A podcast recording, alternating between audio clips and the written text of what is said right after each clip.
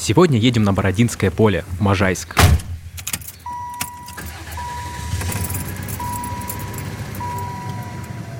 Привет, это подкаст «Путь дорога» о путешествиях по Подмосковью. Я Герман Иванов. Я Лена Твердая. Всем привет.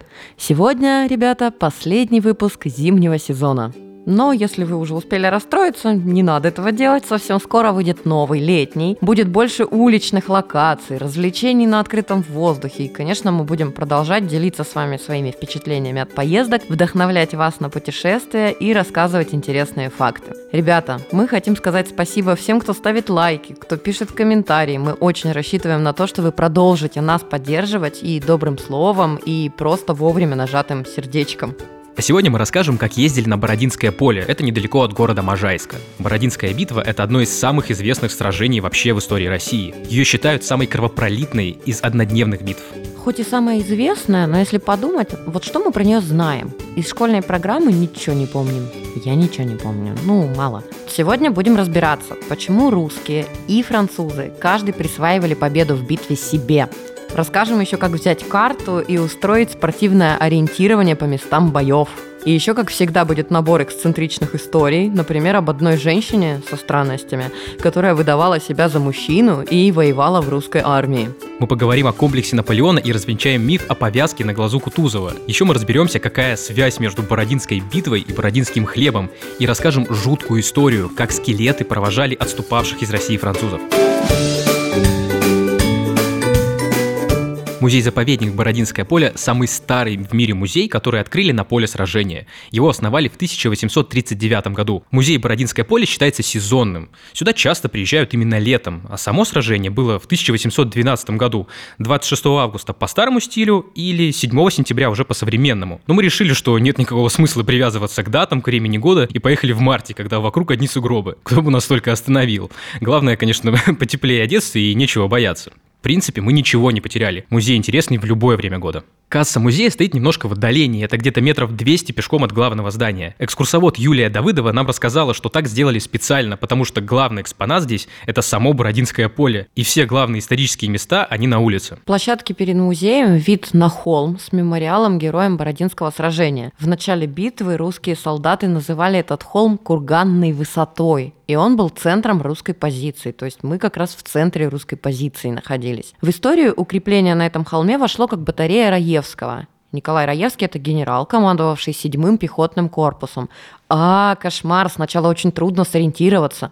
Где какая позиция, какая расстановка, кто откуда нападал, что защищал, ничего не понятно. Специально, чтобы разобраться, в музее есть макет Бородинского поля и сражения. Ну давай про монумент попозже расскажем. Сначала надо разобраться в истории самого музея, она тоже интересная. Монумент на батарее Раевского открыли в 1839 году. Это такая высокая черная башня, наверху у нее золотая булава и крест. Рядом, возле холма, император Николай I распорядился поставить сторожку, и в ней поселили поселились два ветерана Бородинской битвы. В то время всех участников боевых действий называли инвалидами.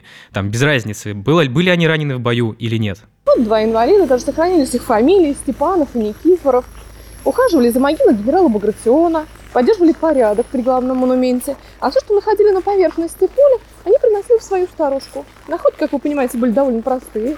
Ядра, осколки гранат, ружейные, картечные пули, какие-то личные вещи участников сражения – Ветераны с удовольствием показывали свои находки всем желающим и сопровождали своим рассказом об участии в сражении. Вот и получается, что история музея, который посвящен Бородинской битве, началась именно с этих двух ветеранов в 1839 году, а спустя 100 лет после сражения, в 1912 году, открылось здание, которое построили специально для музея. Естественно, если мы будем рассказывать про Бородинское сражение, мы никуда не денемся от истории, но не пугайтесь, мы постараемся быть максимально ненудными, так что перестаньте зевать. Будут и шокирующие, и всякие интересные истории, не только это. Но давайте для начала вспомним, из-за чего началась война. Наполеон пришел к власти после Великой Французской революции. Причем он сам был революционером в первых рядах, такой за свободу, равенство, братство. А тут в 1804 году представьте, резко сам провозгласил себя императором Франции. Естественно, это многим не понравилось. Ну как это так? Революционер, бах, опять империя. А у него огромная армия и постоянно увеличивается за счет завоеванных государств. А в России в это время правил Александр I, и он видит, что Наполеон в Европе прямо жестит, такой агрессор, и Александр вступил в очередную коалицию против Франции. Там объединились Россия, Австрия, Великобритания и Швеция. А позже еще присоединились Саксония и Пруссия. И вот Россия помогала Пруссии в этой войне. Еще эту войну называют русско-прусско-французской. И наполеоновские войска всех союзников разбили. И Россию, и Пруссию, вообще всех. Александр I был вынужден подписать с Наполеоном Тильзитский мирный договор. Ну, кстати, он был не во всем невыгоден для России. Там были какие-то и положительные моменты, но были неприятные пункты. Например, Россия должна была присоединиться к континентальной блокаде Англии. Но по сути это санкции Наполеона по отношению к Англии. Всех союзников Франции он заставил объявить Англии бойкот, чтобы она оказалась в полной изоляции экономической. Там был запрет на торговлю и даже на пересылку почты. А у России торговый оборот с Англией был более 50%, поэтому, конечно, это очень сильно сказалось на русской экономике. И Россия нарушает условия Тильзитского мира. И это есть не главный, но один из поводов для начала войны. Противоречий было довольно много. Даже современники в 1807 говорили, году говорили, этот мир несет себе все элементы войны. Англичане, конечно, обиделись на Россию, что она присоединилась к этой блокаде. И они выпускают гравюру в насмешку над встречей Наполеона и Александра I в Тильзите. Копия этой гравюры есть в музее. Вы можете ее загуглить, она называется «Мартышка, медведь и орел». Медведь там это, конечно, Россия. Он там такой со слиными ушами и дурацким шултовским колпаком. Мартышка – это Наполеон. Он там надевает на медведя награду. А рядом двуглавый орел, у которого одна голова отрублена. И это Пруссия. И, кстати, автор этой карикатуры ошибся. Прусский орел никогда не был двухголовым. Ну, как бы то ни было, Тильзитский мир дал России хорошую фору, чтобы подготовиться к войне с Наполеоном. И когда Наполеон начинал вторжение, он надеялся, что Россия будет воевать на два фронта – с Францией и с Турцией. Но в конце мая Кутузов успел подписать Бухарестский мир. Правда, войска пока еще не вернулись с Турецкого фронта. И поэтому в начале войны сложилась ситуация, когда русские армии были вынуждены отступать. Армии должны были соединиться, и нужно было выиграть время, пока с огромной территории подойдет подкрепление. Наши отступали в сторону Москвы. В начале августа две армии соединились под Смоленском. Одной из этих армий командовал Барклай де Толли, а другой Багратион. Бой за Смоленск длился три дня. В итоге наши потерпели поражение, город пал, и войска продолжили отступать. Там еще такая история была. Изначально император Александр I не позаботился о том, чтобы назначить общего главнокомандующего. А у Барклая де Толли и Багратиона там жуткие противоречия, и русские терпят поражение, отступают. Настроение в армии упадническое. Барклая вообще подозревают в госизмене, он же типа немец по происхождению, и мало ли что от него ждать. Солдаты отступать не хотят, они без команды бросаются в штыки, и командиры жалуются, что не в силах удержать порыва людей. В общем, дело пахнет катастрофой. В Петербурге срочно собрали чрезвычайный комитет и назначили главнокомандующим Михаила Кутузова. Причем Александр I терпеть его не мог, но был вынужден согласиться, потому что очень уж его любил народ. Кутузов был старым екатерининским генералом, он совсем недавно блестяще завершил войну с Турцией, вызывал доверие, и солдаты его любили, потому что он с ними обходился по-отечески и был противником муштры. Кутузов несколько раз был ранен в боях, и однажды пуля пробила ему левый висок и вышла у правого глаза. Врачи удивлялись, как он жив остался, но он ослеп на один глаз. Кстати, повязку он не носил, а то, что Кутузов с повязкой на глазу, этот факт придумали позже советские киношники. И вот Кутузова назначили главнокомандующим и провожали на фронт всем Петербургом. А когда он прибыл в армию, его встретили там всеобщим ликованием и говорили «Приехал Кутузов бить французов». Отступать было уже особо некуда, Москва уже близко и Кутузов приказал остановиться на поле у села Бородино и готовиться к решающему сражению. Интересно, насколько по-разному Наполеон и Кутузов вдохновляли своих солдат перед битвой. Наполеон выставил перед своими солдатами портрет сына. Типа, вот, посмотрите, дорогие друзья, это мой наследник, ваш будущий император, какой чудесный малыш. А для большей бодрости, кому этого недостаточно, он пообещал, что после победы при Бородино, когда мы захватим Москву, там у вас будут теплые квартиры, все у вас будет в достатке, и зиму можно не бояться. Кутузов в это время никому ничего не обещал. Он велел пронести вдоль всех своих войск чудотворную икону Смоленской Божьей Матери. Ее вывезли из горящего города Смоленска, когда наши отступали. После молебна солдаты отдыхали, надевали чистые рубахи и готовились к дню Бородинского сражения, как, возможно, к последнему дню своей жизни. Вообще, чем дальше от нас эти события, тем меньше мы думаем об их трагичности. Замечали? Это как будто такая далекая история, которая вообще нас не касается. А ведь это точно такие же живые люди воевали, горевали, судьбы свои ломали. Бородинское сражение – это самое кровопролитное из однодневных, то есть каждый час на поле, представляете, погибало или получало ранение около 6 тысяч человек. А раненые – это тоже, считай, погибшие – процент выживших от ран был не очень высоким. Вы же представляете, какая медицина в начале 19 века. Мы видели в музее докторский чемоданчик тех лет.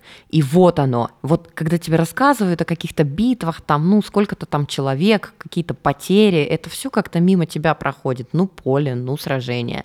А вот такая деталь, как чемоданчик докторский. Это набор хирургических инструментов – Мороз по коже, ребята, ножовки и пилы. Вот тебе и все содержимое. Никаких обезболивающих, никаких антибиотиков. То есть ранили тебя в руку или в ногу, единственное лечение – это ампутация. Жесть. Понятно, что солдатская служба это совсем не весело. Но ладно, сейчас ты годик отслужил в армии и все, вернулся, все с тобой в порядке. А в те времена были рекрутские наборы. Солдат брали не всех подряд, их выбирали по несколько человек от каждой деревни. И служить уходили на 25 лет, то есть считай на всю жизнь. В деревне рекрутов определяла община. Ткнули в тебя пальцем и все, до свидания, дружок. Будущим солдатам выбривали волосы на лбу. Считалось, что так человеку будет сложнее сбежать, потому что он будет выделяться. И отсюда пошло выражение «забрить в армию». В деревне с рекрутом прощались как с умершим, а на то, что он вернется и все снова заживут счастливо вместе, уже никто не надеялся. Я полазил в интернете и вот какую нашел цитату. Она из книги писателя Николая Полевого, она называется «Рассказы русского солдата». Вот что он пишет. «Нас было свезено в город много. Несколько дней продолжался прием, и каждый день приводили нас к казенной палате, где мы лежали на солнышке, пока по очереди водили нас в приемную. Вдруг бледнел товарищ, когда его выкликали по имени. Как матери, сестры, отцы и братья становились на колени, пока вели его в палату, и молились Господу, чтобы он помиловал их как старуха-мать падала потом без памяти, когда раздавалась в палате «лоб», и это страшное слово переходило из уст в уста по лестнице и передавалось в народ. И как потом начинался вой и плач, когда нового рекрута выводили с забритым лбом, накинув на него солдатскую шинель, и дюжина рук хваталась за него, как за мертвого. После окончания этой бесконечной службы, даже если солдат выжил в боях, даже если не ранен, ему возвращаться некуда – Родители умерли, землю односельчане поделили. Куда деваться старому солдату? Так и оставался жить при армии. Чистил оружие, ухаживал за лошадьми. Помните у Лермонтова «Скажи-ка, дядя, ведь недаром Москва, спаленная пожаром, французу отдана». Что это за дядя такой? А это старый солдат, к которому обращается новобранец – в музее есть картины и гравюры, изображающие солдат перед боем, и вот меня там одна особенно тронула, помню ее еще со школьного учебника. Загуглите, если хотите, художник Чагадаев на поле Бородинском. И там так просто и буднично сидят солдаты и просто ждут. Нарядные такие. Мы уже рассказывали в выпуске про Павловский посад, что в 19 веке все воевали нарядными. Камуфляж начали использовать гораздо позже, после того, как в конце 19 века изобрели бездымный порох. Вы можете послушать этот выпуск, там тоже есть много интересного про войну с Наполеоном. Здесь в музее можно тоже посмотреть на форму. Самые роскошные, шикарные наряды – это гусарские мундиры Даламаны. Они со шнуровкой, на которой просто миллион застежек. Есть еще более теплый вариант этого мундира, он назывался Ментик. И у него тоже нереальное количество застежек. Пока оденешься, мне кажется, уже вымотаешься. Ну, гусары очень редко надевали ментик в рукава. В основном носили закрепленным на плече. Даже специальная шнуровка есть, которая крепила ментик. Гусары шли в бой, ментики развивались у них за плечами, создавая подобие крыльев. И гусары иногда называли летучей конницей. В музее мундиры подлинные, и они кажутся какого-то очень маленького размера, как будто на хилого подростка. Но это просто ткань села за столько лет. В музее есть еще металлический панцирь Кираса, это такой бронежилет начала 19 века. И вот по нему можно судить, какого размера тогда были люди. Мы за последнее время с вами, конечно, выросли, но мы стали не столько выше ростом, мы стали гораздо шире в плечах. Средний рост солдат в 1812, ну просто в начале 19 века 165-170 сантиметров, то есть такой же, как и сейчас. А, кстати, то, что Наполеон был коротышка, это же тоже миф. Его рост был около 168 сантиметров, ну далеко не карлик. А путаница пошла от того, что английские дюймы и футы короче французских. Людям говорили рост, а они воспринимали его в неправильных единицах измерения. И плюс еще Наполеон брал к себе в охрану высоких мужчин, и на фоне гвардейцев действительно оказался довольно низким. А этот миф так глубоко пустил корни, что в психологии же даже есть синдром, который так и называется комплекс Наполеона.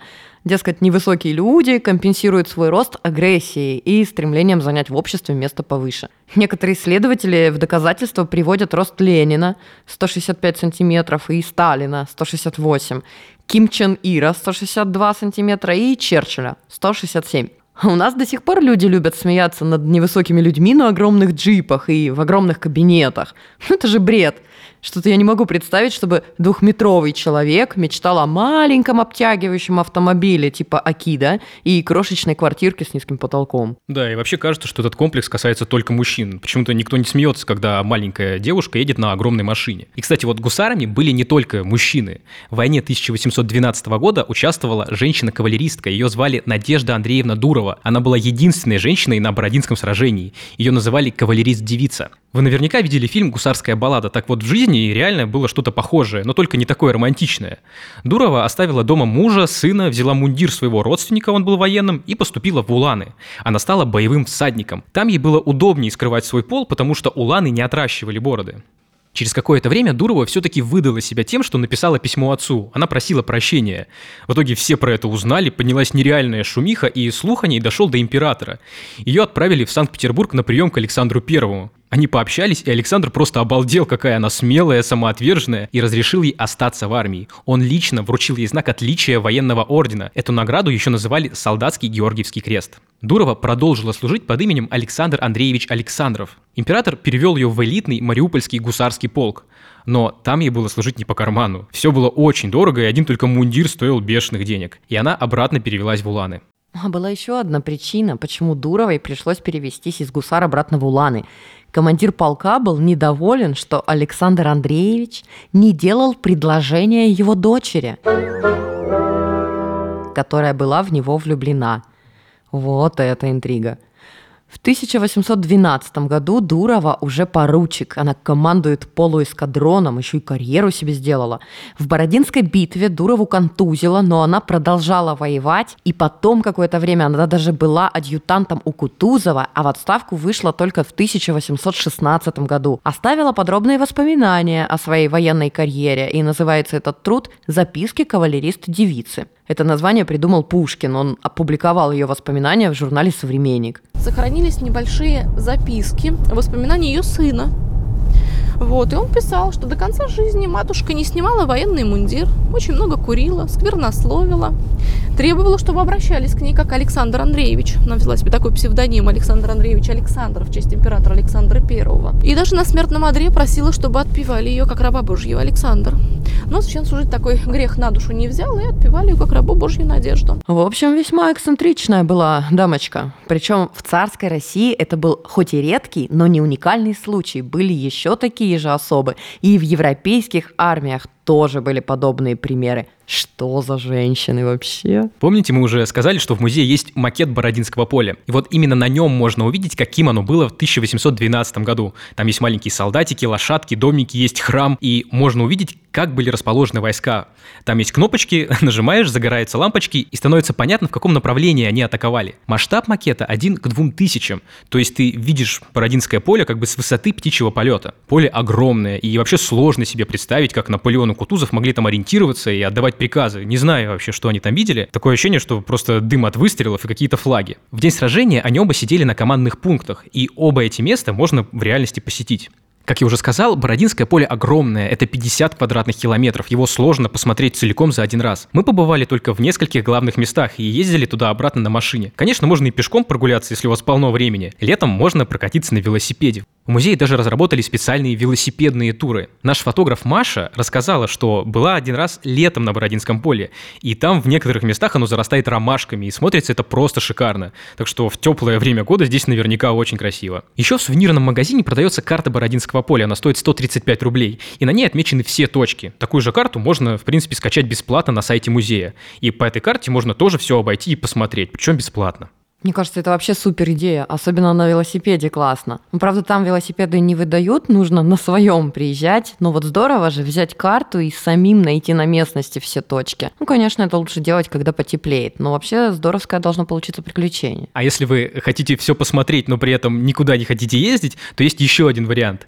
Где-то в километре от главного здания есть дворцовый ансамбль с парком. Это филиал музея. И в этом парке стоят все мемориалы и памятники, которые есть на Бородинском поле, только они там в уменьшенном виде, где-то с человеческий рост, ну или чуть поменьше. Чтобы туда зайти, надо будет купить билет. У Бородинского поля статус заповедника. Здесь ничего нельзя строить. Тут ежегодно проводят археологические раскопки, находят останки солдат и даже в 21 веке находили крупные захоронения французов. Есть один, хоть и условный, но все же признак, француз это или русский. У французского солдата на пуговицах номер полка, а русские пуговицы гладкие. Вот это такой признак, по которому по первому определяют, а потом уже есть еще разные способы. На Бородинском поле восстановлены все артиллерийские укрепления, а еще 33 монумента установлены полкам и дивизиям, участникам битвы. Ландшафт тоже сохраняют. Овраги, ручьи, равнины, холмы. Это все остается как было. Но, правда, за 200 с лишним лет, конечно, поле сильно заросло. А в день боя здесь прямо рожь росла.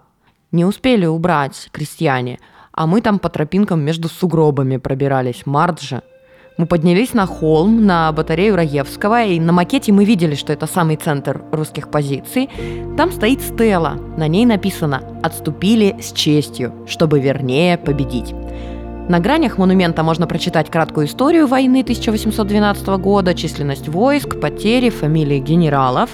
С высоты батареи Раевского хорошо видны окрестности – был такой морозный и солнечный день, нам все время хотелось как можно больше взглядом охватить, чтобы представить весь масштаб и всю картину событий, но получалось плохо потому что яркое солнце и снег так слепили глаза, что невозможно было смотреть вдаль. Все равно можно разглядеть, как по всему полю расставлены монументы, они все разные. Кстати, когда едешь по дороге вдоль Бородинского поля, все время встречаешь эти стелы и памятники на каждом шагу. И, кстати, Бородинское поле называется заповедником не столько из-за природы, сколько из-за истории, но Можайск вообще считается экологически чистым районом, и когда мы ездили, мы дважды видели лисиц. Одна нам дорогу перебегала перед машиной, а другая у памятника Кутузову тусовалась. Мы сначала думали собака, но нет, там такой хвост. Если поедете, так что смотрите внимательно, может тоже лисичку встретите или зайчика. Конечно, в марте на Бородинском поле пейзаж не такой, какой был летом 1812-го. Во-первых, 200 лет прошло, а во-вторых, снег лежит. Да, конечно, сейчас все по-другому, но в принципе мы можем представить, как все это было. Битва началась в 6 утра и длилась весь световой день, около 15 часов. В итоге французы захватили большую часть русских позиций, и наши отступили. Но при этом русские сохранили свой боевой порядок и продолжали оборонять дороги, которые вели к Москве. А французы, хоть и захватили почти все русские позиции, они после боя вернулись на свои исходные позиции. В итоге кто победил, непонятно, а каждая сторона приписывала потом победу себе. Дольше других держалась под натиском французов батарея Раевского. Это как раз та высота, которая находится напротив музея на холме. Там за стелой могила генерала Багратиона. Он был учеником Суворова, профессиональным военным. Он вышел живым из 150 боев. Вообще нереальное количество. А в итоге погиб от ранения, которое получил на Бородинском поле. Место, где его ранили, находится недалеко, туда всего за несколько минут можно доехать на машине. Багратион командовал укреплениями, и во время битвы там была просто нереальная мясорубка. Наши держались как могли, перебили кучу французов, но потом Багратиона ранили, боевой дух ослаб, и наши отступили. Потом в его честь эти укрепления назвали Багратионовы флеши. Сейчас на Багратионовых флешах стоит Спасо-Бородинский женский монастырь. Это был первый архитектурный памятник героям Бородинской битвы.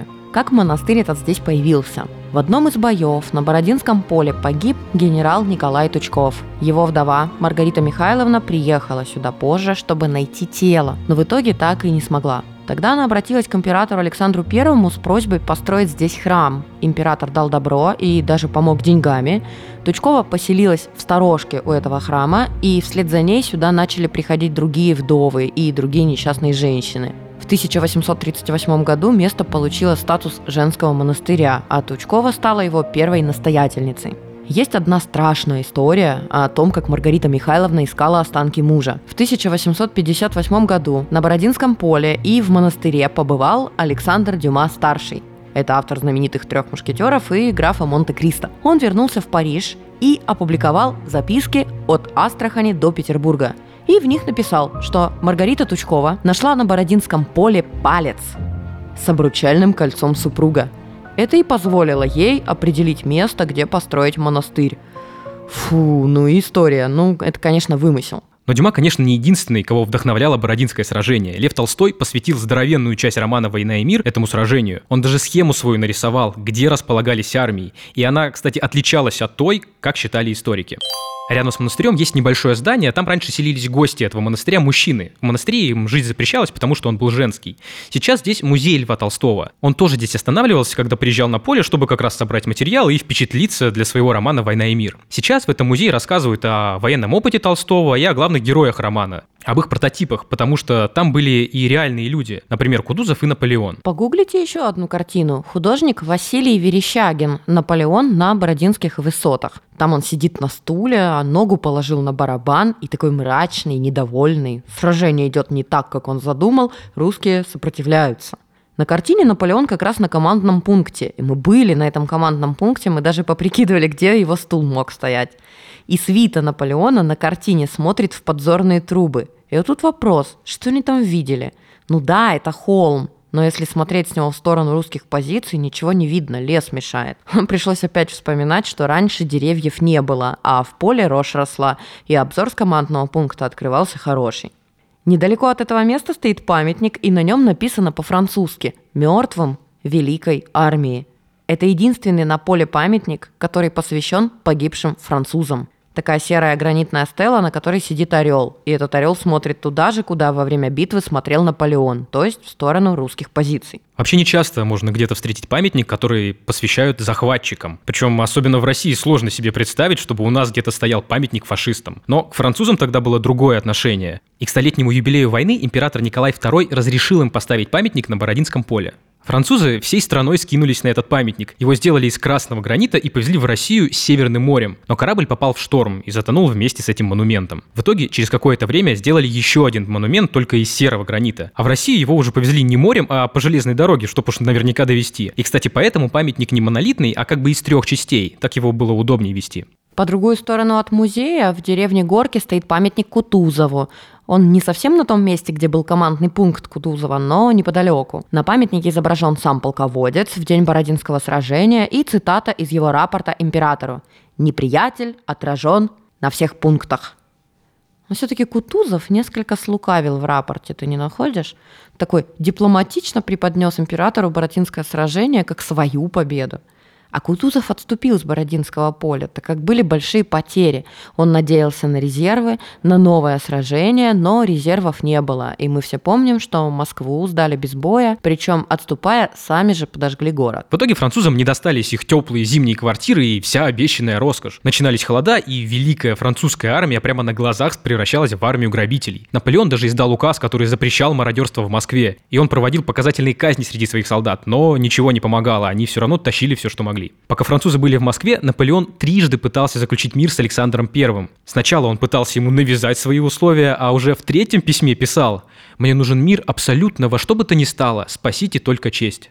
Но Александр I его по полной игнорировал. Но надо было все-таки где-то зимовать, а в Москве это было невозможно. Наполеон решил податься на юг России, который не разорен войной. Русская армия была к этому готова, и она не пустила туда французов. В итоге их погнали назад и через 52 дня после Бородинского сражения французы снова прошлись по Бородинскому полю. Но теперь, как писал французский генерал Сегюр, мы вновь проходили через то страшное поле, где недавно было сражение.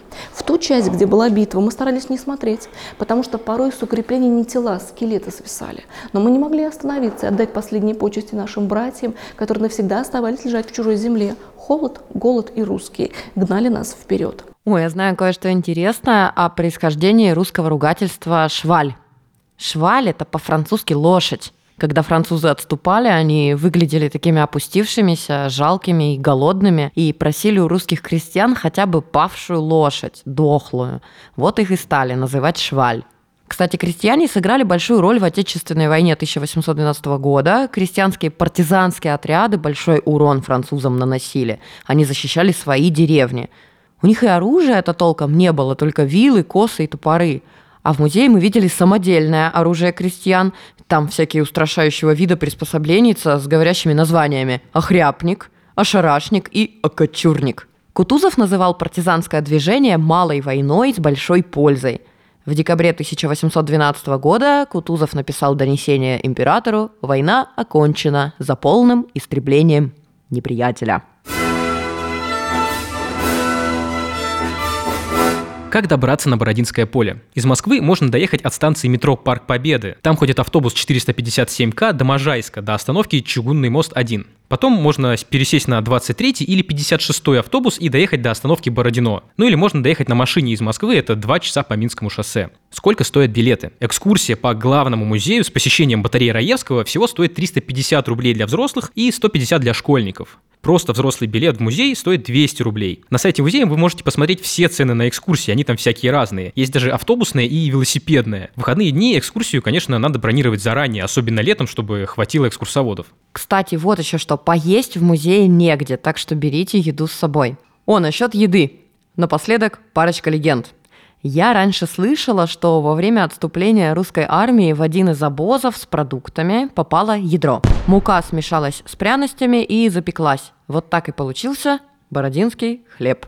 Конечно, это сказочка. Есть еще одно предание, что бородинский хлеб придумали в Спасо-Бородинском монастыре, будто сестры пекли хлеб такой же черный, каким черным было горе настоятельницы монастыря Маргариты Тучковой в миру, вдовы прославленного генерала, погибшего на Бородинском поле. На самом деле все намного прозаичнее. Рецепт бородинского хлеба впервые встречается в 1930-х годах. И, скорее всего, просто автор рецепта был с фамилией Бородин. Никакой, понимаешь ли, поэзии. На этом мы заканчиваем наш выпуск и заканчиваем зимний сезон. Ура, ура, пришла весна. Мы берем небольшой тайм-аут. Услышимся теперь ближе к лету. Да, пока мы готовим летний сезон, послушайте наши старые выпуски. Там тоже полно интересных фактов и, кстати, много идей для однодневных поездок из Москвы и из Подмосковья. Пора, пора, ребятушки, вылезать из спячки и отправляться смотреть мир. Тем более весна не календарная, а настоящая уже вот-вот настанет, и можно будет ходить не в резиновых сапогах, а в беленьких кедах. Это я и себе напоминаю, что пора просыпаться, не только вам. А вам хочу еще раз напомнить, что нам очень важны ваши лайки и комментарии. Подписывайтесь на нас в Яндекс Музыке, Кастбоксе, Google подкастах, комментируйте выпуски, давайте общаться в Apple подкастах и во Вконтакте. А если вы сделаете репост в своих соцсетях, о, это будет вообще круто. Чтобы не пропустить выпуски, подписывайтесь на наш подкаст. А узнать, как интересно провести время в Подмосковье, можно на портале путь дорога travel.riama.ru. Заходите и зацените. И если вы хотите предложить нам свои идеи для поездок или какие-то интересные маршруты, или, может быть, у вас есть идея сотрудничества с нами, то пишите на почту подкаст собакариама.ру. На этом мы прощаемся с вами. Я Лена Твердая. Я Герман Иванов. Всем пока. Пока. Услышимся.